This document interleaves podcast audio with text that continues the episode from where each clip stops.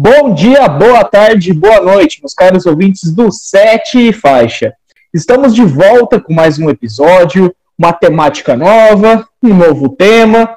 Entretanto, a gente quer agradecer aos ouvintes do episódio, dos dois episódios passados, seja ele na parte 1, na parte 2. E também viemos, antes de apresentar o nosso elenco de peso, o nosso time de galácticos de hoje, vim só prestar um esclarecimento aqui. Estamos em meio a exposeds da internet, né? Mas não é disso que eu vim falar. Eu só vim explicar o porquê tivemos alguns errinhos nos áudios anteriores, com alguns. Um, um sobrepondo a fala do outro, mas não é porque um interrompe o outro, né? É porque tivemos um problema com a plataforma na hora da edição tal, mas agora estamos tentando alterar, deixando tudo lisinho, tudo bonito, do jeito que o Sete Faixa conquistou o mundo.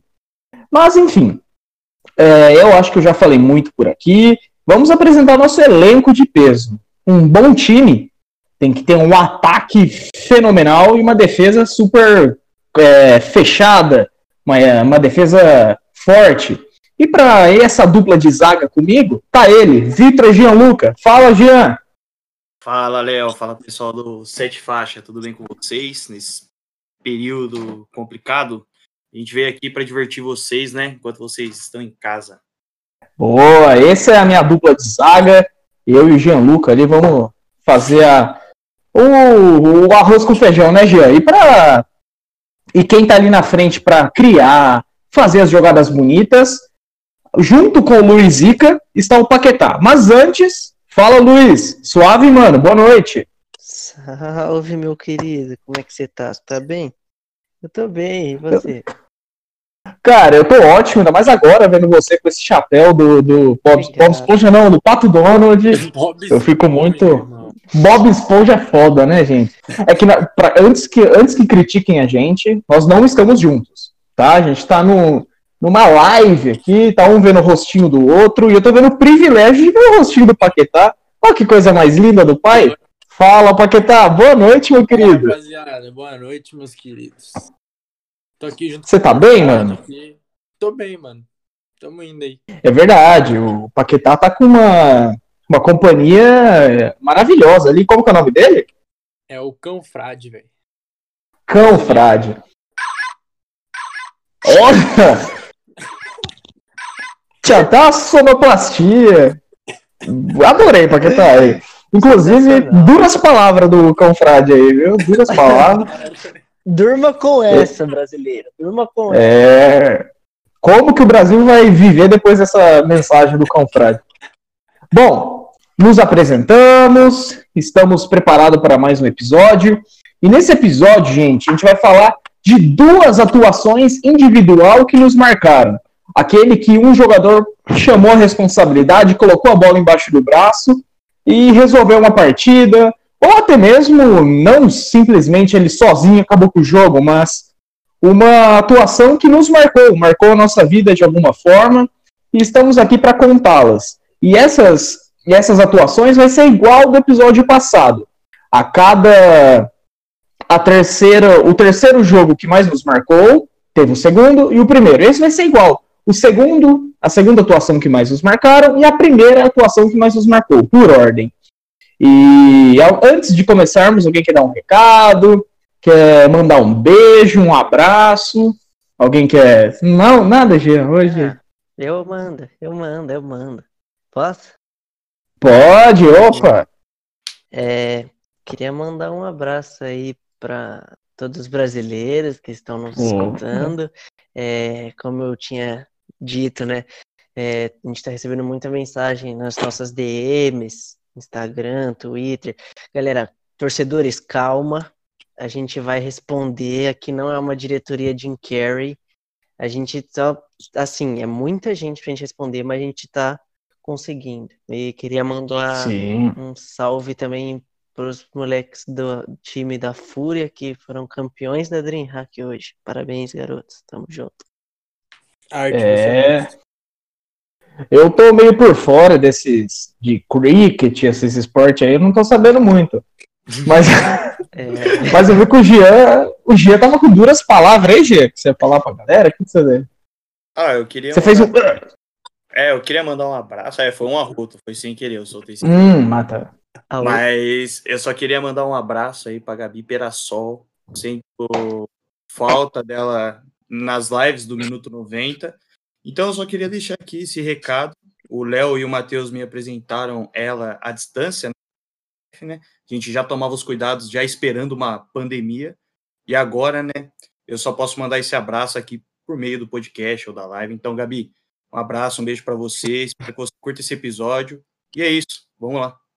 É, abraços mandados, né? Eu creio que é, é bom mandar esse abraço, né, Gia? Você deixa o seu corpo mais leve depois de uma sensação tão ótima que é agradar alguém que, que a gente adora, não é mesmo? É, Ah, A gente eu digo por você. né? Ah, É, então. Por mim. Ah, legal. Injustiça. Eu gostaria de, ma- eu gostaria de mandar um beijo para todos os brasileiros e brasileiras deste Brasil. E só, eu, um homem de poucas palavras. Bom, vamos, vamos partir para vamos partir para a pauta de hoje. Duas atuações que nos marcaram, atuações individuais. Eu eu vou passar a bola pro pro Luiz. Vamos começar aí, Luiz. Você que é o nosso Presente. o nosso atleta é, criativo, irreverente, o cara da sacada rápida. Então começa aí. A sua atuação que mais lhe marcou. Sacada é rápida, mas queria dizer que eu acho muito legal a gente estar se vendo aqui. É um negócio é- engraçado, deveras feliz estou. Bom, É, ah, É feliz, não é? Ah, meu, ó, meu primeiro jogo, separei aqui, é um jogo de Liga dos Campeões, é, do ano de 2012.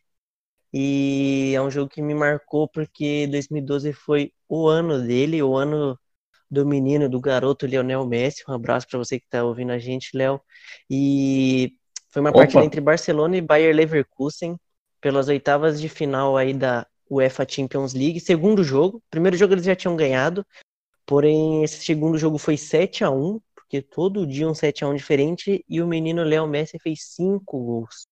É, para quem não lembra aí, 2012 foi o ano que o Messi fez 91 gols, é, onde nenhum jogador conseguiu bater essa marca na história. Ele, inclusive, ultrapassou o Gerd Miller em 1972, fez uma temporada com 86 gols. E foi um jogão, dois golaços do Messi, um gol de duas cavadinhas, chapada, enfim. E os outros gols, os outros dois gols do Barcelona foram do saudoso Telo, que na época era só um menino da base e ainda não tinha abrilhantado os olhos do restante do mundo aí. É, o Télio que quando subiu todo mundo achou que ia ser uma, um grande atleta, ele, Borran. Vocês, vocês acharam que esse Télio ia ser um bom jogador? Você Eu principalmente, achei, como um achei, torcedor, achei. você achou? Sim, como um torcedor barcelonístico aí, né? Que é como a palavra certa se usar, eu achei. Eu tinha muita É. esperança. Inclusive, eu ainda. É, é que o videogame ilude, né? O videogame ilude. E eu achava ele um absurdo. O Bojan também, nossa, que isso? Pegar o Bojan no Stoke City, achei uma, uma, atrocidade contra o futebol mundial. O Bojan tinha que ser o melhor do mundo, nitidamente. É, no videogame, o Renato Sanches é um dos melhores meio-campo da história pra mim, né? E aí, Jean, e aí, Paquetá, vocês lembram, lembram desses nomes? Lembram desses jo desse jogo que o Luiz falou? Ah, eu começo. Eu lembro sim, foi um ano absurdo do Messi, daquele Barcelona. Era, se eu não me engano, era o time do Guardiola. E o Messi tinha companhia, né, do Xavi, do Iniesta, enfim, o time era muito forte, tanto que ele conseguiu chegar a esses números absurdos. O Messi, nessa época, ele gostava de passar das oitavas de final, né, da UEFA Champions League, o que não, não Saudades. saudades. Na época que ele tinha o Guardiola, ele não ficava de fora de uma semifinal de Champions, né? Agora tá um pouquinho difícil ele chegar lá. O caminho tá um pouco mais longo, parece. Mas lembro sim, cara, esse jogo foi absurdo. O Messi, muitos gols e que nem um jogo de Champions League é ainda mais importante, né? Quem faz cinco gols numa partida de Champions? É muito absurdo uma dessa. Tá. Sus- Só o Messi e o Luiz Adriano, né? Só grandes Exatamente. atletas da Exatamente. história, né, Paquetá? Aí só vai ter uma pequena diferença de adversário, né? Mas eu acho o Bate Borisov um time sensacional. Sim. O lateral Vale esquerdo do Bate Borisov. Peço perdão aí pela interrupção, mas vale lembrar que o Messi que é acostumado a fazer vários gols em, em jogos de Champions League, eu quase escolhi o jogo que ele fez quatro no Arsenal, eu deixei até anotado ali, mas eu acho que cinco é um número melhor que quatro pela matemática brasileira aí, mas eu acho que vale lembrar também desse jogo que o, o Messi fez quatro gols no nosso querido Arsenal. Esse foi o que ele deu um chapéu no Almunia, não foi? Foi. Um E, gol- e outra coisa que eu tava vendo aqui, Renato Augusto tava nesse jogo do 7x1 no meio-campo do Bayer Leverkusen, nosso querido Ah, perde gol belga. é verdade. Perde. Ele já né? estava acostumado, né? É, 7x1. 7x1 é tendência para os brasileiros, fica aí É. É, eu lembro desse time do Bayer Leverkusen que tinha o Klis, o Klinsmann, não, o Kisling, um, um- um alemão Centroavante. lindíssimo. Parecia o Dirk Nowitzki versão centroavante.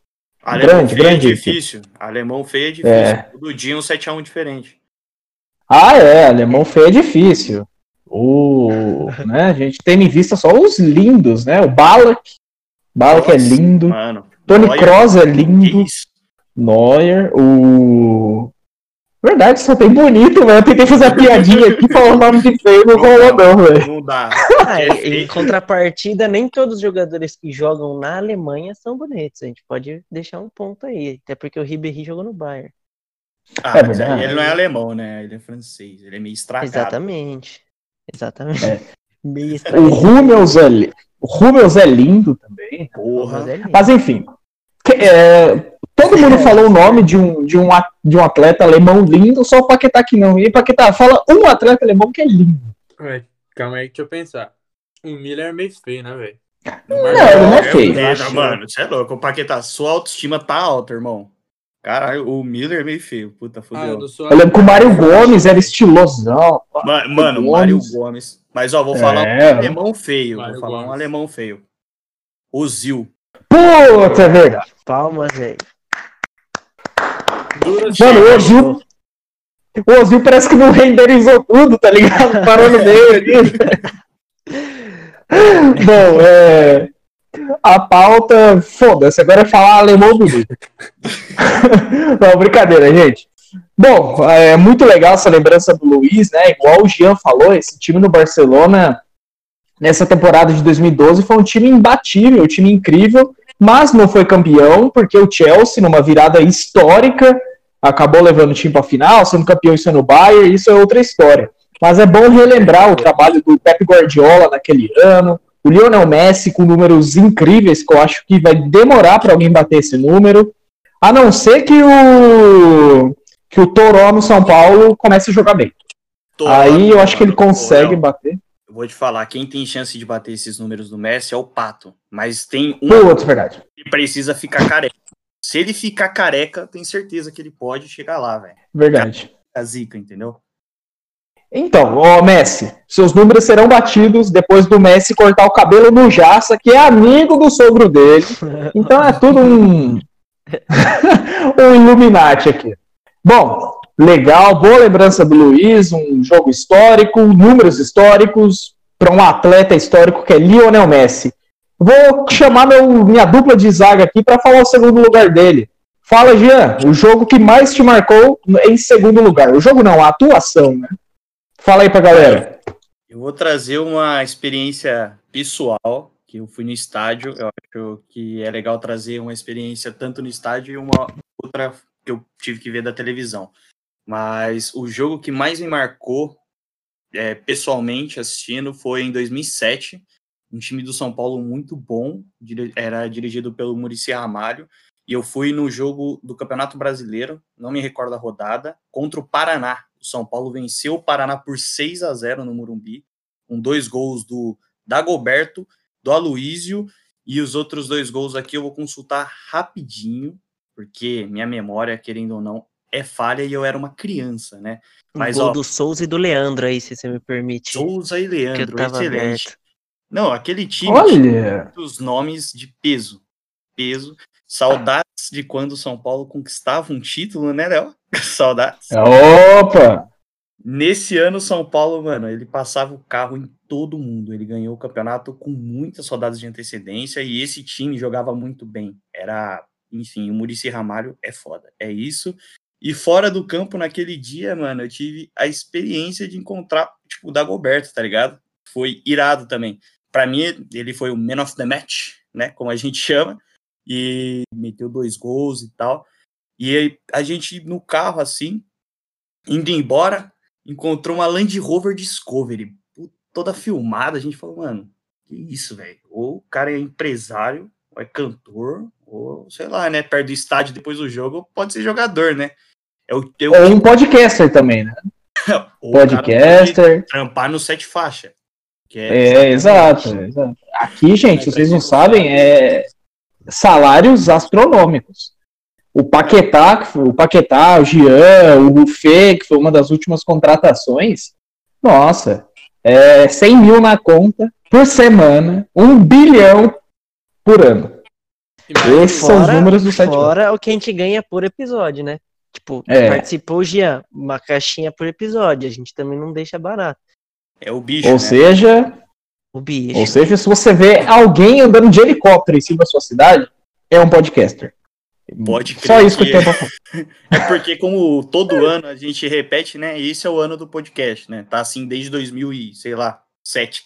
Todo ano sim, é o ano. Sim. Continua, Jean, desculpa a interrupção. Não, fica tranquilo. Então, aí a gente viu um carro muito chique, mano, assim, e ficou besta, né? Falou, mano, é como diz a letra do funk lá, é os tipos do, dos caras que as minas gostam. Aí a gente ficou, mano, quem será que é esse cara? E de tanto que a gente ficou encarando o carro, ele acendeu a luz, tá ligado? Dentro do carro assim, e era tipo, mano, da Goberto, cara. Tinha metido dois gols, já tinha sido campeão brasileiro, né, em 2006.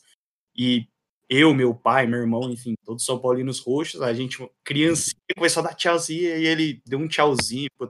Foi bem marcante, não só porque da Roberto naquele jogo jogou muito bem, marcou vários gols, mas que nem até hoje, eu e todo torcedor São Paulino tem saudade dele, né, mano? E eu tive essa experiência de poder, tipo, depois de um jogo que ele jogou bem, ele mandar aquele tchauzinho. Eu, criança besta, né? Fiquei, caralho, da Roberto é muito foda, mano. Meu Deus do céu. Conheci o da Roberto, não tem nada, ele só deu um tchauzinho. Ah, legal, Jean. Esse, é, é, foi legal você lembrar disso mesmo, porque esse ano de São Paulo foi ano incrível campeão com, com o Murici fazendo um trabalho incrível. Teve muitas rodadas de antecedência para o título, não foi, Gia? Você se lembra disso? Foram oito rodadas. Oito, exato. Tanto é que o, o cosplay do Michel Telotti deu um tchau, tudo. Aí foi legal esse carinho dele. esse carinho dele com um fã. E, essa tua... e o Dagoberto nesse ano jogou muito bem, nesses três anos do, do título de São Paulo. O Dagoberto foi um, uma peça muito boa nesse elenco de São Paulo, um jogador que realmente torcedor São Paulino sente saudade. Cá um deles aqui que vos fala agora, que sou eu, né? Sinto saudades desse time do São Paulo, bem gerido, com grandes atletas, mas tenho fé que até os meus 60 anos eu vejo um Campeonato Paulista do São Paulo. Vocês, é, eu não sei se o Luiz e o Paquetá vão lembrar desse jogo propriamente dito, né? Porque é algo mais marcante pro torcedor São Paulino. Mas vocês lembram desse time, dessa época do São Paulo? Ou talvez desse jogo, caso lembram? Vocês têm alguma lembrança disso? Cara, Olha, pra como você disse, real... né? Oh, foi mal, Paquetazão. Tudo mérito aí. Fala aí, Paquetá. pra falar a real, eu não lembro não, porque a minha memória futebolística começou até que tarde. Eu acho que eu tinha uns oito anos. Foi no ano de 2009, né? Menino da base, pá. Ali em 2009, quando chegou o Ronaldão da Massa pro Corinthians, que eu comecei a acompanhar mais futebol e de fato assistir, porque até então era só, só peladinha na rua. Ah, da hora. E você, Luiz? Cara, jogo muito específico, porque com certeza eu não ia assistir um São Paulo e Paraná, mas assim, todo respeito. Mas eu lembro desse time, eu lembro que eu comecei a admirar muito o Murici, é, não só pelas entrevistas dele, mas por ser um técnico que estava fazendo um excelente trabalho, que tinha muito resultado. É, como o Jean disse, todo São Paulino tem saudade do Dagoberto, todo palmeirense não tem saudade do, do Dagoberto. É, não tenho a mínima saudade de ver ele em campo. É, queria falar que eu tenho saudade do Aloysio em campo, porque cara é resenha, então já tem o meu voto para presidente da República. E eu, eu gostava muito do Borges, eu achava ele um puta atacante, fazedor de gols, e tava nesse elenco de São Paulo. E queria levantar uma polêmica aí, se você me permite. Eita, Coisa rápida. óbvio, claro. O torcedor São Paulino não dá devido reconhecimento ao Richardson que ele deveria ter no futebol. Poucas. Realmente. Realmente, realmente. E ele foi, ele foi até para a seleção brasileira com a camisa do São Paulo, né? Sim, então, bem ele, boa lembrança, Luiz. E depois, quando ele voltou da seleção, ele voltou uma tiriça, irmão. Os caras roubou lá. Ah, mas daí foi pro Galo, campeão de tudo, né? Vocês lembram? Ele tava no Galo de 2013, pô. Opinião. Sim. Tava, o Richardson, ele estava inclusive no time vitorioso do São Paulo de 2005, né? Ele não jogou efetivamente os jogos de Libertadores e Mundial, mas se você puxar lá o elenco, tem o nome do Richardson, ele já fazia parte. E depois ele é tricampeão brasileiro seguido com São Paulo, depois é campeão no Atlético Mineiro. Enfim, o Richardson é um nome muito vitorioso, né? É, exatamente. Boa lembrança, Luiz, boa lembrança. E a gente falar um pouco sobre esse São Paulo, o, é, boa lembrança do Luiz, dele falar do Richardson e do Jean, de falar desse time do São Paulo em 2008, desse da, da força que o Dagoberto tinha para essa equipe, e desse 6 a 1 que o torcedor São Paulino faz tempo que não vê algo dessa magnitude, né, Jean? Faz ah, tempo que a gente não vê um 6 a 1 pra gente. Não, 6 a 0 uma atuação é, digna de Bayern de Munique. É, não, não sei que tá Ah, foi, foi a 0 A 0 foi, foi mano. Nossa, eu ainda dei um gol pro Paraná ainda. Rogério não tomou nenhum gol foi. aquele dia, mano. Que é ainda mais legal, né? Você viu, não ver o Rogério Ceni tomando um gol é excelente. Sim. Sim. Bom, legal, boa lembrança, Jean. Valeu, Luiz, por lembrar do Aloísio. Do Aloísio, não, do Richard. É que eu tô vendo aqui a página de São Paulo e tá o, o, o Aloísião aqui, lindo pra caralho, aqui no fundo, eu confundi.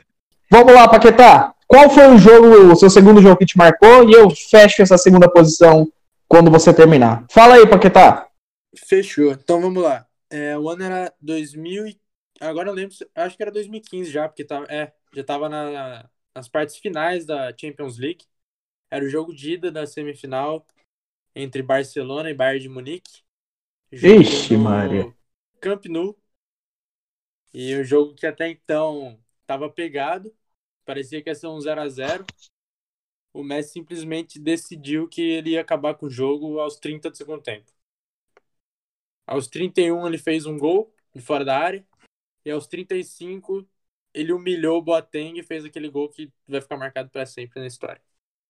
E no finalzinho ainda deu um assist pro Ney para fechar o caixão do Bayern. Esse foi aquele que o Boateng cai de cara no chão, aquele algo, aquele gol incrível. Puta, Paquetá é. Cara, é. Mano, o que aconteceu ali, velho? Porque se a gente for parar pra ver o vídeo, assim, vendo até em, em low, assim, ele devagar, o Messi dá um, um, corte normal, cara. Um corte não é nada, tipo, nossa, que gênio. Não, ele cortou o Boateng cai de cara no gênio, chão. Sim. Não, nossa, que gênio sim. Não. Mas é que assim, sim, mas... dizer, não foi uma jogada assim plástica. Sim, né? plástica. Foi uma Exato. complicada. Tripla carpada. Foi só, foi só um tapa e, tipo.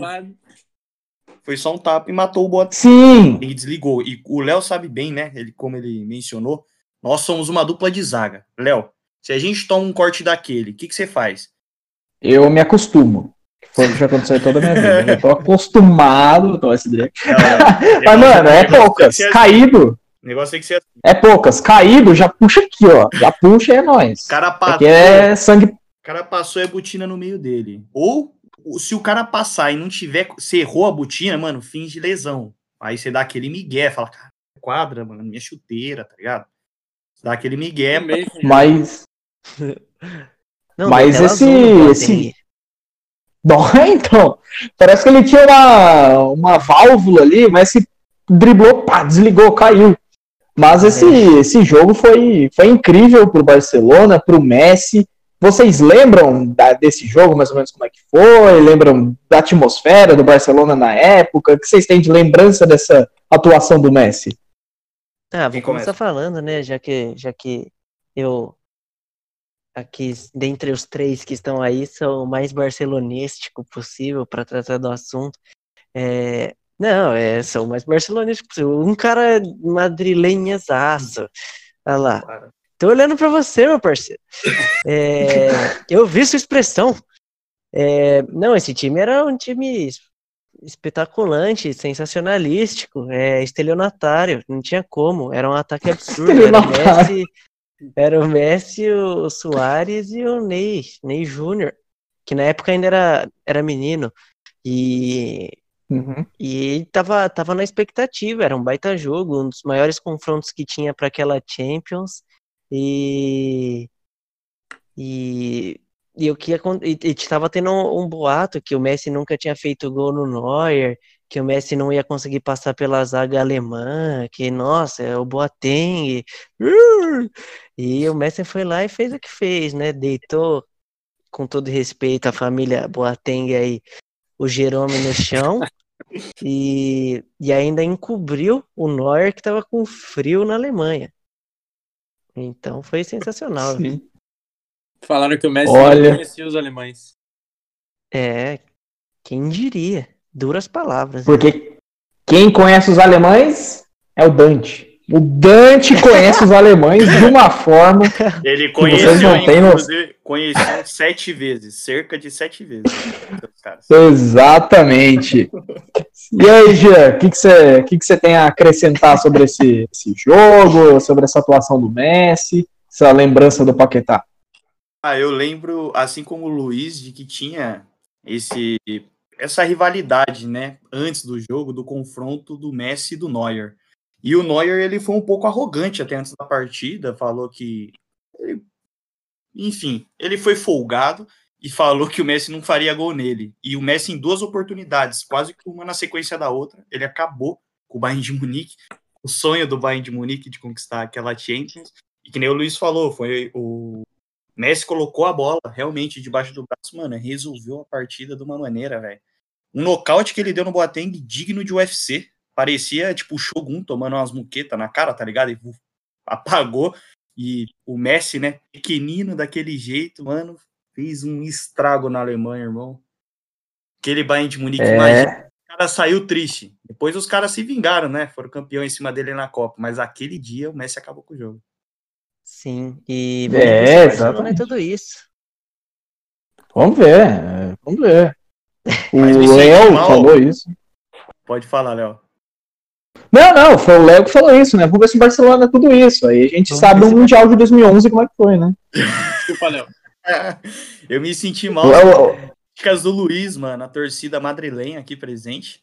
Porque, mano, deixa os caras torcer, velho. Zidane, e é isso, Galáctico. Não, né? deixa torcer. Eu quero que. Eu sou a favor da diversidade de times. Bom, é, valeu pela lembrança, Paquetá. Esse jogo realmente ficou marcado não só na sua história, como na de nós quatro aqui. E foi bom a gente relembrar daquele Barcelona. E não só a gente relembrar nesse episódio, como a gente relembra disso direto, mexendo no Instagram lá, é throwback. Aí tá o Messi lá, derrubando o Boateng pra caralho, fazendo um golaço. Então é uma lembrança sempre, que sempre vai estar viva na nossa, na nossa, na nossa lembrança, porque foi um, cara, um gol monumental, um gol que você não vê todo jogo, o drible, a forma que foi, enfim. Ótima lembrança, Paquetá. O Messi acabou com o Bayern de Munique. É, vamos para o meu, né? Para fechar com, com chave de. Hum, vamos ver uma chave que não é tão importante como a de ouro, né? Uma chave de, de ferro, né? Foi Zidane, só dando a deixa, Zidane contra o Brasil na Copa de 2006, cara. Se vocês querem um exemplo de atuação individual, não só o cara que vai e faz cinco gols e nove assistências. Não, os números do Zidane em relação a gols efetivos foram só um. Ele deu uma assistência para o Thierry Henry fazer o gol que eliminou o Brasil. mas você vê o cara no meio-campo, o que, que ele fez naquele jogo foi algo, cara, inacreditável.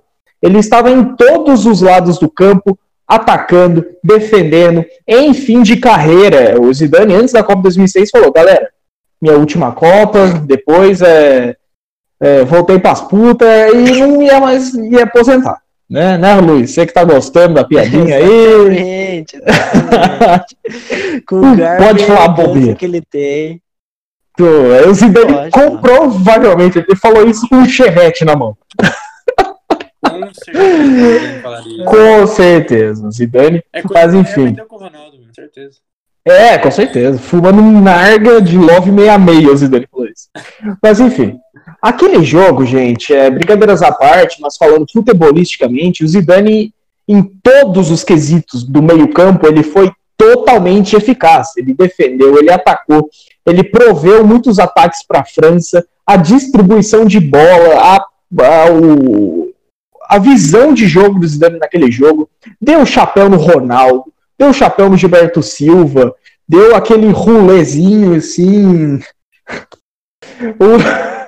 O Luiz está mostrando aqui pra gente. Volta na tela lá, por favor, Luiz, da.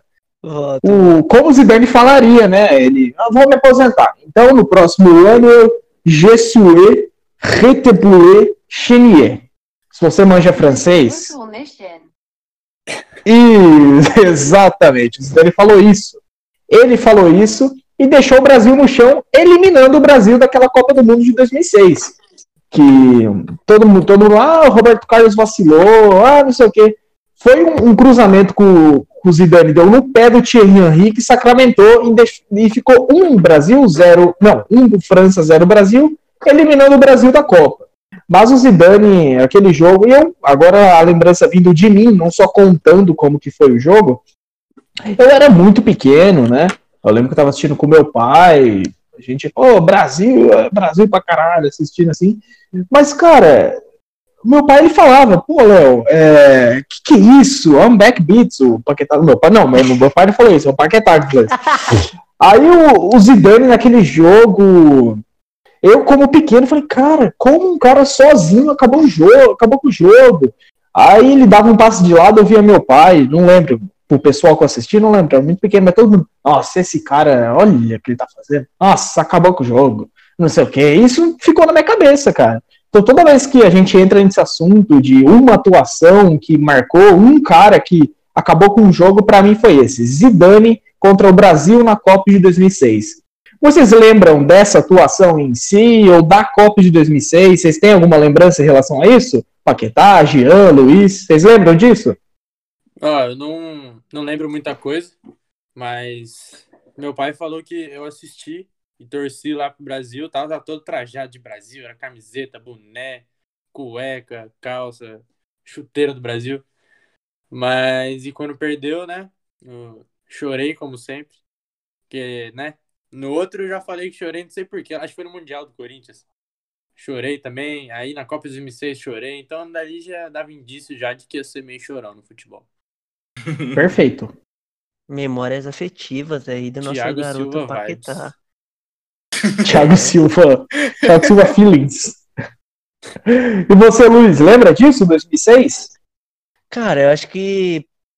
Pra, pra, eu falei isso uma vez, vou repetir aqui. 2006 eu acho que foi a primeira Copa que nosso círculo de amizade e nossa rapaziada, que é mais próxima, teve a oportunidade de acompanhar.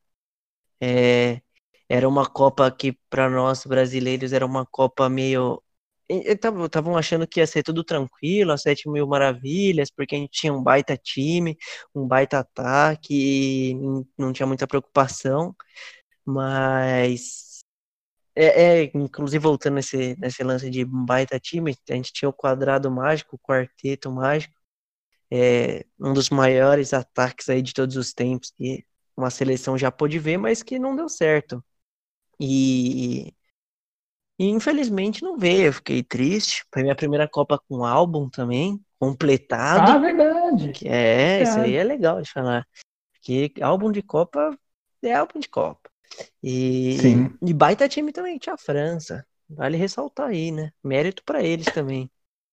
Sim, a França, o Brasil, bem lembrado pelo Luiz, do Quarteto Mágico, que era Ronaldo, Ronaldinho, Kaká, Adriano, Robinho no banco, Juninho Pernambucano, Cafu, Roberto Carlos, Lúcio, Juan, Dida, o Rogerão em loja, Rogério Ceni estava no banco daquele time.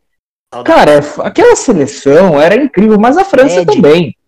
Fred, o grande Fred. Jean, você tem alguma lembrança desse, desse ano, dessa Copa? Opa, tenho. Vocês, né, meus amigos, sabem que eu sou o luso brasileiro. Torço para Luso brasileiro. Portuguesa. Então, eu me lembro, foi nessa Copa, inclusive, que eu comecei a torcer para a seleção de Portugal. E essa França bateu em Portugal na semifinal. A, o time do Felipe Scolari que vinha muito bem naquela Copa do Mundo, seria até então, se não me engano, a primeira final de Copa do Mundo. Portugal chegaria, que até então Portugal só chegou até a semi. E nessa Copa, infelizmente, perdeu para essa França desse Zidane, que não só deu a cabeçada no Materazzi, enfim, ficou marcado por vários, várias coisas, mas ele foi eleito, inclusive, o melhor jogador daquela Copa do Mundo. Ele desbancou a seleção brasileira, que era um excelente time, a gente julga, né? É que é difícil. A seleção brasileira sempre teve bons times. A gente, a, na minha opinião, a mais forte foi a de 82, da qual não foi campeã. Mas essa seleção de 2006 com certeza estaria num top 5 times mais fortes que a seleção brasileira já teve e ela acabou decepcionando, né, para cima do da França do Zidane, do Thierry Henry, Barthez. Vocês lembram desses caras, mano? A gente tá ficando velho. Opa! Tamo, velho, é. tamo porque eu lembro a seleção de 2006 da França, do Brasil, Itália. E só para lembrar, Gia, você falou do da que, que a França eliminou Portugal. A França depois da fase de grupo só eliminou gigante, velho. Eliminou a Espanha nas oitavas de finais, é, com a Espanha com Raul Gonzalez, Puyol, o meio-campo com Xabi Alonso, enfim, Morientes, um grande time da Espanha. Nas quartas, como eu havia dito, Jean, Luiz, Paquetá, falamos, da seleção do Brasil, Ronaldo, Ronaldinho, enfim. Na semi, o Jean falou, tinha Luiz Figo em Portugal, Pauleta em Portugal, o Baby Cristiano Ronaldo. O Cristiano Ronaldo era um menininho de tudo, com aquele cabelo lindo, maravilhoso. Cristiano Ronaldo tinha... ainda era feio. Ele era ainda feio. Ainda era feio. Tinha Ricardo Carvalho, Maniche, uma ótima seleção de Portugal. E na final, o cara o cara me dá uma cavadinha numa final de Copa do Mundo, faz o gol, mas depois, mas depois o Materazzi empata. E no final o Zidane uma cabeçada no Materazzi, foi a Copa dele, mas aquela Itália era imbatível.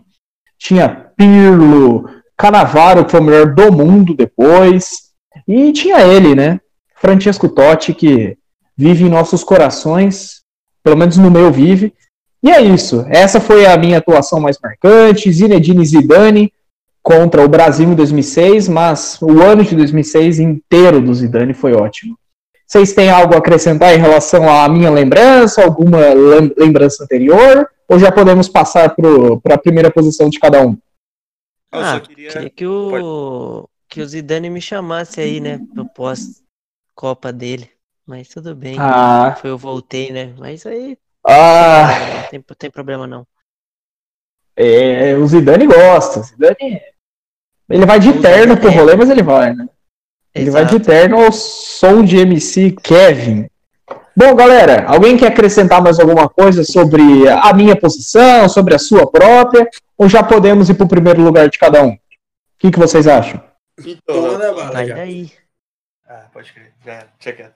Vai daí? Repete o vai daí. Vai daí. Ô, louco, Gê, quer falar alguma coisa? Pode falar. O espaço não, é seu. Não, é só para não interromper os caras. Aí, quando a gente, eu falo assim, interrompe e tal, os caras só repetem, pode tocar, ó, tá de boa. Só ia falar que ele é argelino só, mas tá tranquilo. Ah, bem lembrado, Gê. O, o Zidane é argelino e para e para ele brilhou na seleção da França, mas muito jogador da seleção da França não é francês propriamente dito, né? Mas essa, essa lembrança do Jean é ótima, pra gente saber a força que o Zidane tem, toda a história dele. Bom, é, então vamos para a primeira posição de cada um, só para relembrar como foram as segundas posições. A lembrança do Luiz foi do Messi contra o Bayer Leverkusen, que ele fez cinco gols numa partida de Champions League, algo único quase. São números incríveis do Messi naquele ano de 2012.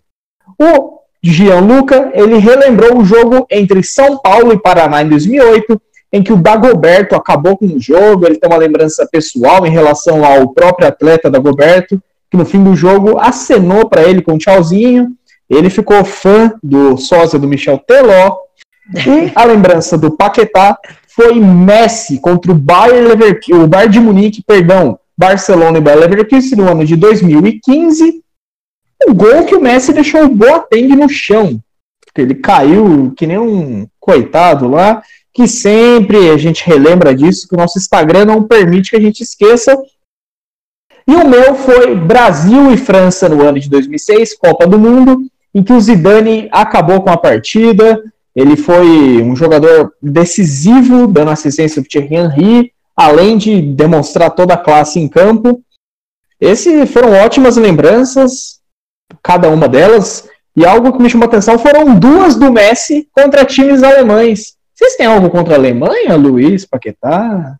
Algo pessoal? Olha. assim, Bom, sem. Depois de 2014, um pouquinho só. Mas, pra falar a real, eu curto Borussia, velho. Ah, então, então não é algo tão que chamou que tão de ódio, né? Oi, querido. É, já que a gente chegou no, na metade do programa aí, queria fazer um agradecimento Oi. pro Craig, né? Que tá aí com a gente gravando o nosso programa. Bot Craig, muito obrigado. Verdade, Luiz, bem lembrado. Craig, você que está na sala com a gente, muito obrigado. E desculpa não te colocar no episódio anterior, tá? Não é algo pessoal. Olha, foi duras palavras, duras lembranças que eu trouxe para cá. Mas é isso, Craig. Sem você, nada disso existiria. Bom, vamos para a primeira posição, a primeira atuação individual que mais marcou as nossas vidas. Vamos começar com o nosso look, menino que subiu da base agora, que está segurando o seu cachorrinho ali, que eu esqueci o nome. Vamos lá, Paquetá. Qual foi o jogo que mais te marcou na primeira posição? E eu quero ouvir também a, a sonora do seu cachorrinho, né? Ele que tem duras palavras para falar pro pessoal de casa. Você quer que ele comece falando? Por favor, para brilhantar o Brasil. Vou deixar ele fazer as honras aqui, ó. Opa, quebrou. Não, isso aí não pode entrar, pelo amor de Deus. Isso aí não pode. Isso aí, isso aí não pode sair em rede Marzio, não. Não, não, a gente perde monetização com essa, essa coisa aí. É, não. Eu tô de respeito. Olha, achei muito pesado, velho. Isso aqui não é coisa que Como é que diga, você né? permite, velho? Um negócio desse mora na mesma casa que você, velho. Que isso? Olha, vai ter exposed do seu cachorro no Twitter, hein, ô Paquetá? Vai ter exposed. O Brasil não vai ficar calado. Brincadeiras à parte, qual foi o jogo que mais te marcou, Paquetá? Conta pra galera. Bom, depois dessas duras palavras aí, é, aproveitando que a gente tava falando de Copa do Mundo, né? Agora vamos pular pro próximo Copa do Mundo, de 2010. É, eu não sei se foi o jogo que mais me marcou na vida, mas com certeza foi um dos que mais me marcou. Foi da penúltima rodada da fase de grupos, é, Brasil e Costa do Marfim. É, o Luiz Fabiano ele fez dois golaços e um deles foi o que mais ficou marcado, assim, acho que. Vai, já tem 10 anos já dessa Copa e direto tô em casa com meu pai, a gente lembra desse lance, dá risada e tal, porque Luiz Fabiano chapelou dois zagueiros da Costa Marfim e um deles desequilibrou e caiu no chão, estatelado. Que nem o Boateng, só que não era. E depois disso, até teve a polêmica lá de que ele dominou na mão. O ombro de Deus, né? O ombro de é, Deus. Se o Maradona tem a mão de Deus, o Luciano tem o ombro de Deus. É verdade, ótimo. Eu tô achando que o Paquetá tem um negocinho assim, meio eu com o Nilson, entendeu? Tipo, ah, o cara tá no chão, seu tá aí, tipo, entendeu? eu percebi isso agora, cara. É, cara. Ó, dois lances que os caras caiu, velho. Dois lances que os caras morreram aí. Léo Nolasco acaba de cair aqui. Inclusive, Léo Nolasco acaba de cair. Só foi Craig, falar na queda, ele. O, nosso, o nosso Boateng caiu. Mas É, todo drama aí. legal, que eu acho legal e gostaria de ressaltar é que o Paquetá, um torcedor corintiano, né, um simpatizante do Corinthians, lembrar de um jogador um marcante para os São Paulinos, né? Luiz Fabiano. O que acontece, Paquetá? Você ficou meio em choque depois daqueles parados na esquina, hein? Eu acho. Que ele lançou. aí você tá lembrando muito do Luiz Fabiano, cara. O que, que tá acontecendo aí? Ó, acho que vale ressaltar que esse parado na esquina ainda rendeu em nada em título, né? Mas. Os Com caras têm uma certeza. mania de. Ó, vocês estão zoando muito agora, hein, Paquetá, velho. Quando o São Paulo for campeão, mano, se prepara. Ah, até 2030 você esqueceu disso daí, velho. Não, Mano, sabe, Vai sabe uma mais. da hora? É que essa Copa, velho, é- por ser na África, teve uma. Teve, teve toda uma mística diferente, não teve? Vocês não perceberam isso? Tipo, sim. vuvuzela, e os estádios eram coisas lindas, e sei lá, foi uma febre mu- muito diferente das outras Copas que eu assisti. Não sei se foi só comigo. Não, foi. Ó, eu vou explicar que nem porque em 2002 a gente não se recorda muito do que era, do que foi a Copa. Em 2006 a Copa foi na Alemanha, 2010 na África do Sul. Sim. É a primeira vez que a Copa aconteceu no continente africano, 2014 aqui no Brasil e 2018. E as duas Copas assim que depois eu peguei, estudei Copas mais antigas, mas essas duas Copas, tanto da África do Sul e na sequência do Brasil, foram as Copas que eu senti que foram, sabe, as Copas mais coloridas, se pode dizer Sim. tinha concordo. essa aura mais, não sei, mais animada, mais contagiante. A Copa da Rússia eu achei que foi muito aquém do que eu esperava. Eu esperava mais da Copa da Rússia. eu achei Foi, foi muito diferente das outras que a gente viu, não foi?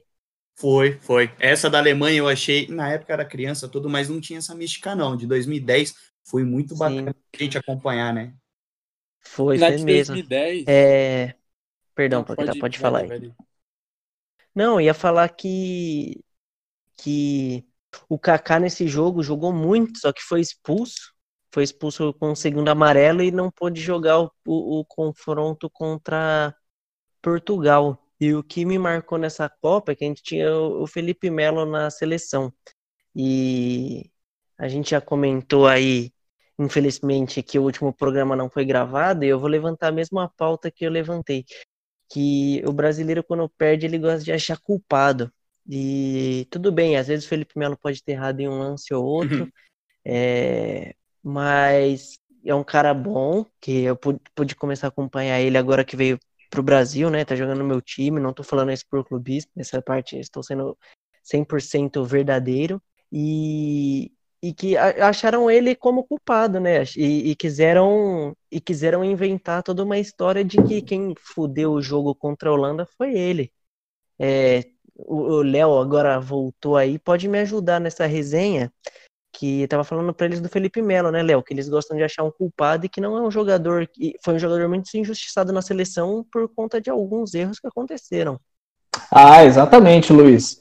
Bom, primeiramente eu gostaria de pedir desculpas, mas eu caí aqui, estamos gravando de uma forma remota, mas é, a gente não pode ficar à mercê só da, da internet provida pela.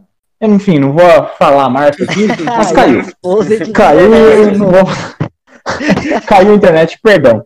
Mas valeu, Luiz, por ir tocando o programa, você, é- você, é- você é top. Mas vamos lá. Verdade, cara, o Felipe Melo, ele é um cara que é um jogador muito técnico, você que é palmeirense sabe melhor do que eu. Mas os últimos jogos, os últimos anos, o Felipe Melo, ele vem jogando muito bem pelo Palmeiras, é um jogador com uma ótima saída de bola, é um cara que marca muito bem, mas tem esse, não sei se vocês já citaram isso anteriormente, mas ele dá uns 5 minutos nele, ele vai pisar na perna do Rubem, ele vai dar um carrinho por trás, que não há necessidade disso em certo momento do jogo. Que é o que deixa a torcida dos times que ele já passou brava com ele. E tem razão, mas é um cara que quando tá focado em jogar futebol, é um dos melhores na posição. No Brasil, hoje ele joga de zagueiro. Mas como volante é um dos melhores na posição, jogando em terras brasileiras. Né? Exatamente.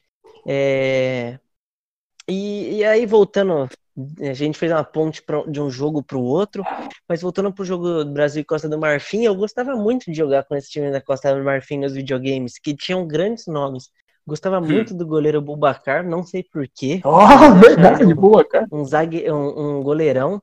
Tinha os irmãos Touré, que inclusive vão brotar no meu Vascão daqui a pouco. E tinha também Drogba, um, um monstro, né? Tinha Keita, Gervinho, Gervinho. Pace Abuse. Pace Abuse. né? Aruna, Aruna Kone era um cara com cabelinho loiro. Aham. Sim, sim, sim. Que time, hein? Só não é. time da. É, Só não é melhor que a Bar. detalhe, né? Ah, sim. Só um pequeno detalhe que não passou na fase de grupo. Mas olha, se passasse. Fase de grupo, inclusive, que tinha minha, minha querida seleção. 2010, Brasil disputou a fase Da de Coreia do Norte. Sim. Né? Essa que você falou? Ah, bacana, bacana. A Coreia do Norte, inclusive, mano, tomou um sa- uma. A Coreia do Norte e Brasil foi um jogo complicado para a seleção brasileira. Foi. Tomou um salve da seleção de Portugal e tomou, se não me engano, um salve da Costa do Marfim também. Foi muito mal a Coreia. Se você não sabe, o Kim Jong-un era o ponta esquerda na seleção da, da Coreia do Norte. Jogava em todas Ele as que- posições. Todas as posições. Gente, pelo amor de Deus, é, É. brincadeira. O Kim Jong-un não jogou, tá? Antes que alguém fale, não, Realmente. eu ouvi no sete faixas. Não, é. Você, você coreano do. É, enfim, norte. Coreano do Norte. É, desculpa, você norte-coreano, você norte-coreano que está nos ouvindo, não pegue mal com as piadinhas do Léo com relação ao país de vocês. Não Exatamente. Eu não ofendi ninguém. agora eu tô Sabe exposed agora. sou- Você me apresenta sempre com, com muita moral, né, Léo? Como um cara Opa! que cria, enfim. Eu agora, como eu sou reconhecido como um cara que gosta de criar conteúdo, eu quero levantar uma pergunta para vocês. É, enquanto você estava ausente, eu falei que a Copa de 2010 teve um brilho diferente das demais Copas. O Jean falou que a 2014 também teve em relação às dema- às demais. Vocês acham que é, é muito improvável a chance de uma seleção africana ganhar um título mundial ou chegar num, num espaço de destaque como algumas seleções europeias e sul-americanas?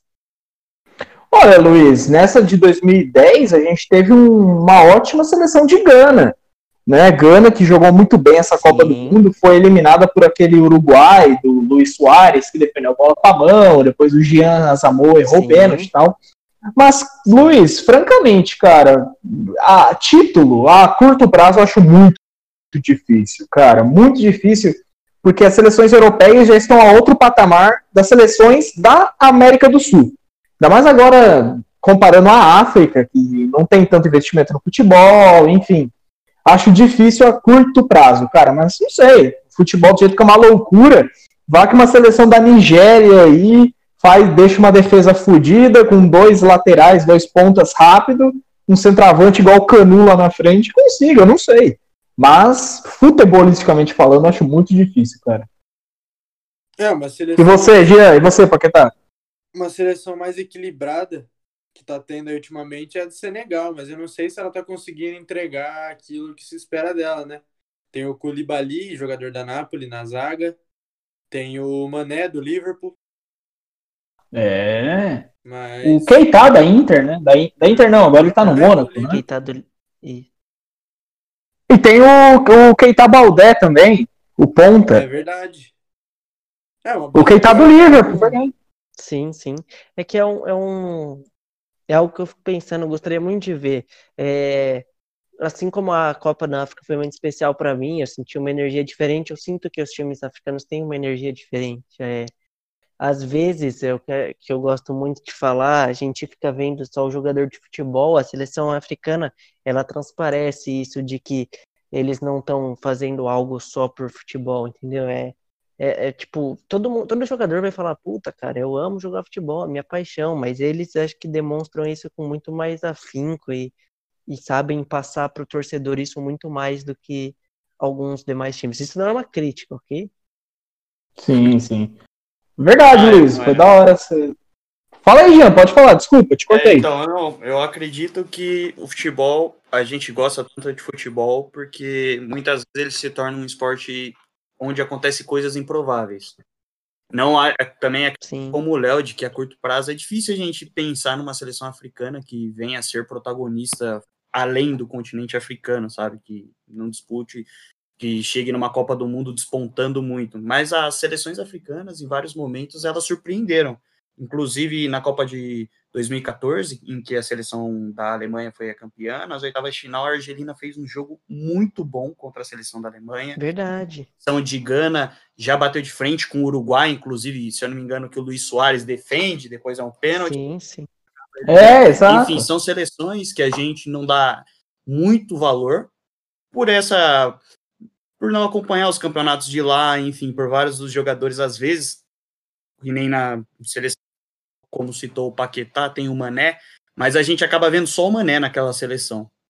A gente exclui os outros Sim. por acompanhar pouco, por ter pouco acesso, mas meu, futebol, a gente viu aí o Leicester sendo campeão da Premier League, cara, num título muito, muito improvável, enfim, outros campeões improváveis ao longo da história, e acho que não só as seleções da África seria legal de ver ser campeão, é, se consagrarem né, campeãs um dia, mas as seleções orientais também, porque a gente tem esse preconceito, não o futebol, né, como um todo, Sim. escola europeia e em parte aqui da América do Sul que está se expandindo em outros países. E aí já pensou, sei lá, uma seleção do Oriente, vai lá, uma Coreia do Sul também é campeã, enfim, Sim. dando toda uma visão, uma aura diferente de seleção.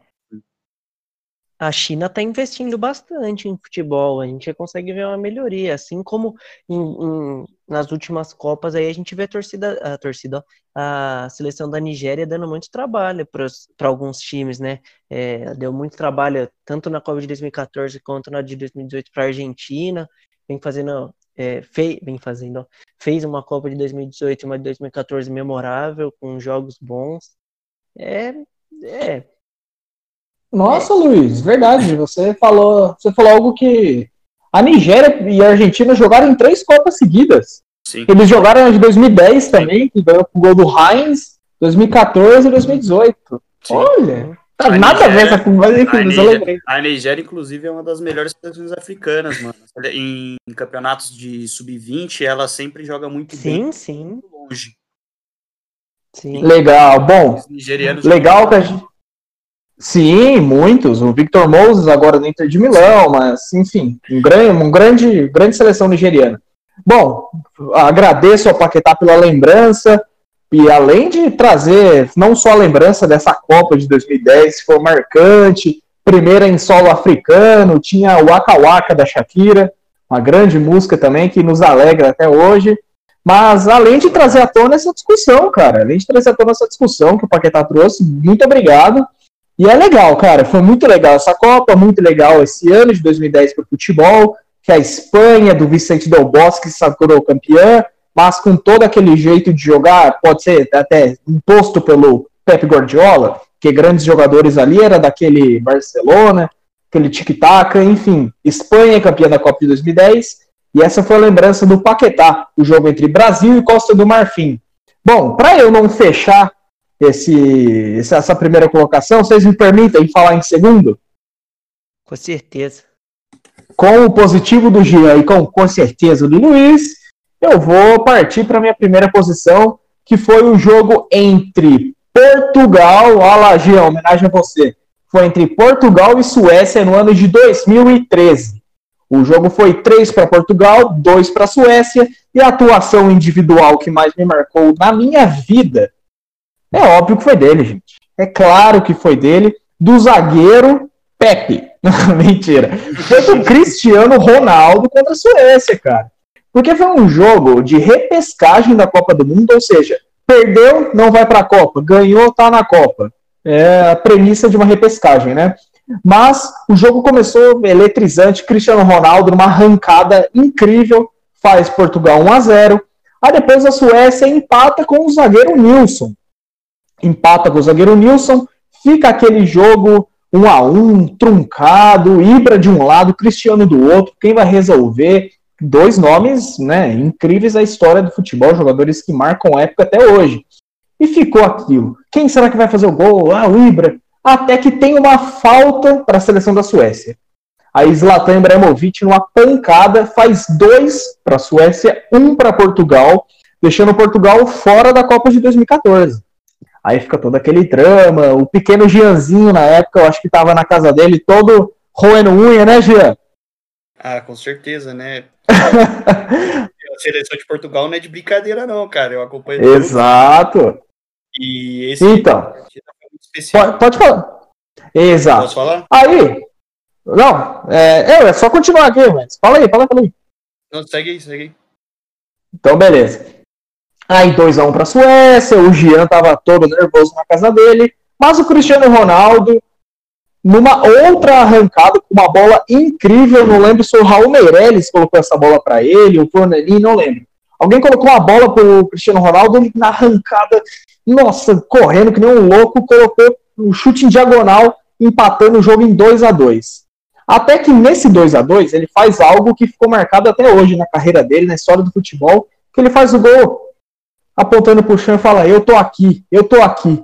Aí eu acho que todo o torcedor português falou: Não, o cara vai resolver pra gente e vai levar a gente para o Brasil em 2014.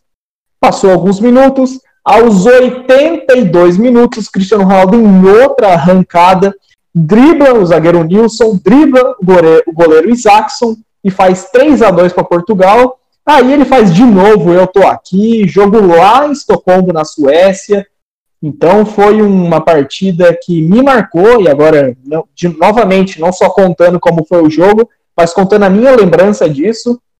Esse jogo eu um, foi um sábado pela tarde. Eu estava e meu pai vendo esse jogo, e a gente torcendo para Portugal também, né? Nossa família tem descendência espanhola, então pertinho ali, enfim, nosso carinho é mais pela, por Portugal, Espanha do que para a seleção de Escandinávia, né? Olha para mim também, né? Onde eu vou ser Escandinávia. Aí beleza. Aí eu e meu pai, a gente, né? meu Deus. É, ah, é, nossa senhora. Vou comprar um saco de arroz e eu desmaiei. Mas enfim. a gente, eu lembro, a gente comentando, falou, nossa, esse cara é demais. Nossa, olha o que ele fez, olha o que ele fez. Então, para mim, eu era novo também. Olha o que ele fez. E na época eu fiquei tipo, mano, como o cara fez isso? Que atuação incrível. Então, todo dia esse jogo não sai da minha cabeça quando se fala de atuação individual.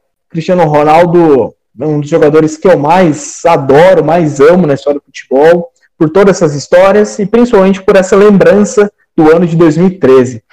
Vocês lembram desse jogo? Luiz, Jean, nem se fala, Paquetá, vocês lembram disso? Seus mamilos ficaram endurecidos assistindo esta partida? Assistindo e relembrando dela agora, Luiz. Caramba, queria ver. é... Não, eu lembro sim. É... Você tocou aí, o Jean falou sobre ele ser um, um luso brasileiro, você falou da sua nacionalidade. Meu avô, que é um. Eu ia falar portuguesinho, mas agora já é idoso, né? É, meu avô também fanático por Portugal. É, tem um carinho pelo Brasil, torce também para o Brasil, me torce absurdamente para Portugal. Então, estava é, assistindo esse jogo com certeza. Tenho um, um carinho enorme também pela seleção portuguesa, porque meu avô que apresentou o futebol e minha ligação com ele é muito grande. É, vivi a maior parte da minha vida junto com ele, então tudo que eu sei no futebol, para quem eu torço, como deve ser, foi porque eu aprendi com ele. Mas estava assistindo esse jogo e foram, foi um dos maiores embates futebolísticos que eu tive a oportunidade de presenciar, né? Esse quem vem para o Brasil, será que vai vir o Ibra? Será que vai vir o Cristiano Ronaldo? E podem falar o que quiser do Ibra ou do Cristiano Ronaldo, mas são dois gigantes nomes, né, do futebol mundial. Então, foi um jogo que acho que muita gente parou para assistir, foi um jogo que muita gente se lembra. E acabou que ainda bem, ó, pro, pro bem da minha família, Portugal passou. E eu lembro de que nessa Copa eu fui assistir um jogo do, de Portugal no FIFA Fan Fest. E aí é um fato que eu gosto de lembrar porque tava jogando Portugal e Estados Unidos. E aí Portugal per tava perdendo, fez um gol da os Estados Unidos fez um gol. E, e aí eu tava vazando, né? Falei, ah, vou sair antes para evitar aglomeração, acho que moiou. E um americaninho safado começou a me zoar. Aí eu falei, ah, tá bom, né? Futebol tem dessas. E aí, quando eu olho para trás assim, gol de Portugal. Eu falei, nossa, não sei o que. Eu voltei lá, fiz questão de xingar o um americano que ficou deveras desentendido, mas é uma lembrança muito feliz aí que eu tenho de xingar um, um porco que ficou me julgando pelo fato de eu estar com a seleção portuguesa naquele momento tão difícil. Ótima lembrança, Luiz, a sua, a sua, o seu embate com o americano, e eu creio que você tenha ganho porque você é um cara que jamais desiste dos seus sonhos e sempre foi um cara muito batalhador. Lacrou, Você Luiz. falou também- Boa, Luiz. Você falou também do, do zagueiro Nilson, né? Que fez um gol e depois disso ele veio pro Santos. Erraram muito mais que importante pro meu time se sagrar campeão. Então é uma ligação mais além aí do que só a seleção portuguesa. É verdade, Luiz. O Nilson, que fez o gol em Portugal, é o mesmo. E agora ele veio pro Santos como atacante. Olha como, como fazer fake news de futebol você vê aqui no Sete Faixa. Não, Inclusive- pelo amor de Deus, gente. A gente não, não- só pra, né, só pra corrigir aqui, só uma piadinha, ah, piadinha só, pô. Não, o Nilson é outro Nilson, porque Nilson é um nome muito normal, né, na história. Então tem muitos craques que se chama Nilson mesmo. Pode falar, Paquetá, desculpa te interromper, cara. Não, só falar aí pra assessoria do Nilson entrar em contato aqui na DM do Sete Faixa que a gente vai marcar a entrevista. Tanto faz Sim. Nilson, pode ser o brasileiro, pode ser o sueco. A gente faz Vou- ó. de entrevistar, principalmente o Luiz, né, que é um grande fã de Nilsons. Sim. Sim. Luiz, vamos fazer o seguinte. Você chamado Nilson, vai no nosso Instagram, arroba 7faixa e manda uma DM. Quero participar. Se você sabe de futebol, vai ser perfeito. Não sabe? Também é perfeito porque você se chama Nilson. Então você que é Nilson, é contador, é engenheiro, va- você tem uma vaga cativa no 7 faixa pelo seu nome, não é mesmo, Jean? Ah, com certeza. Nilson é um nome muito marcante na vida de todos nós aqui presentes. Então, se sinta no direito de fazer parte dessa equipe. Será bem-vindo. Exatamente. Bom, como o Jean já fez a fala dele, eu gostaria que ele fala, que ele é, complementasse, falasse a lembrança dele em relação a esse Portugal e Suécia. O Jean tem um carinho muito grande pela seleção de Portugal. Fala pra gente aí, Jean, o que só você viu dessa partida? Ah, esse jogo foi muito marcante, não só por ser um hat-trick do Cristiano Ronaldo, mas antes da partida havia provocações pelo lado da Suécia, principalmente pelo cara que, pelo Ibrahimovic, né? Cara, pouco marrento ele, começou a zoar o ok. Ronaldo, enfim, dando umas aquelas provocadinhas, sabe? Aí chegou no jogo, era aquele embate, porque eram seleções que a gente julga ser seleções de um cara só do Cristiano Ronaldo e do Ibra. A gente esquece dos outros jogadores que fazem parte, que compõem a partida, né? E acaba olhando para esse embate entre os dois atacantes. E acabou que o Cristiano Ronaldo despontou nessa partida, fez um hat-trick. Inclusive, nesse ano, ele levou a bola de ouro em cima do Messi e do Ribéry. Gostaria aqui de deixar essa menção honrosa para esse, esse título que ele conquistou depois. Mas nesse jogo, o Cristiano Ronaldo, que nem você falou, ele meteu dois gols de arrancada, é, perna esquerda, enfim, fez gol de tudo quanto é jeito, mostrou que ele aparece sim em jogos importantes e graças a esse a essa partida, a essa atuação maravilhosa, a seleção de Portugal conseguiu ir para a Copa de 2014, não ficou de fora, não fez uma grande Copa em 2014, porém isso a gente só saberia depois, né, nos capítulos, nos demais capítulos da novela. Boa, verdade, é verdade. Portugal que não passou nem da primeira fase, né? Fez uma Copa de Ixi. 2014 um pouco, um Lamentável. pouco puxada. Pelo menos não tomou sete, né? Tá suave. Então, é, em, em relação àquela Copa, gente, não sei se vocês pensam igual a mim. Se o Brasil não tivesse passado nos pênaltis ali pelo Chile, seria menos feio do que perdesse na, do que perdesse 7 a 1 vocês não acham? Com certeza. Cara, Com certeza. tô Talvez. pensando. mas- Tô Com pensando. certeza. Porque, cara, passar por uma semifinal tem um peso. Perder nas quartas no seu país tem outro. Tomar sete. Não. Ah, não sei, muito difícil, cara. Muito difícil. Cara, ia perder nas oitavas pro Chile. Porque a quartas foi a Colômbia, com o Davi Luiz fez aquele gol Verdade, lindo. verdade, verdade. É, inclusive, 9 centímetros, né? Foi o que tatuou o jogador do Chile. 9 centímetros Um pra bola entrar no pênalti dele. Isso mesmo. É. 9 centímetros do quê, velho? Porque a Então, bola por então, 9 pro gol. centímetros, é, ela não entrou.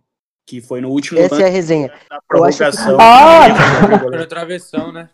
Foi, Foi. o Pinidia, ó. Vou pesquisar aqui. Maurício Foi, foi o Pinidia, Pinidia, foi o. Pinidia. Ele tem uma tatuagem que tá escrito 9 centímetros, porque ele, no segundo tempo da prorrogação, aos Foi. 14 minutos, é, deu um baita chute e por 9 centímetros aquela bola não entrou no gol. Então ele fez questão de Ah. tatuar, achei um fato curioso aí.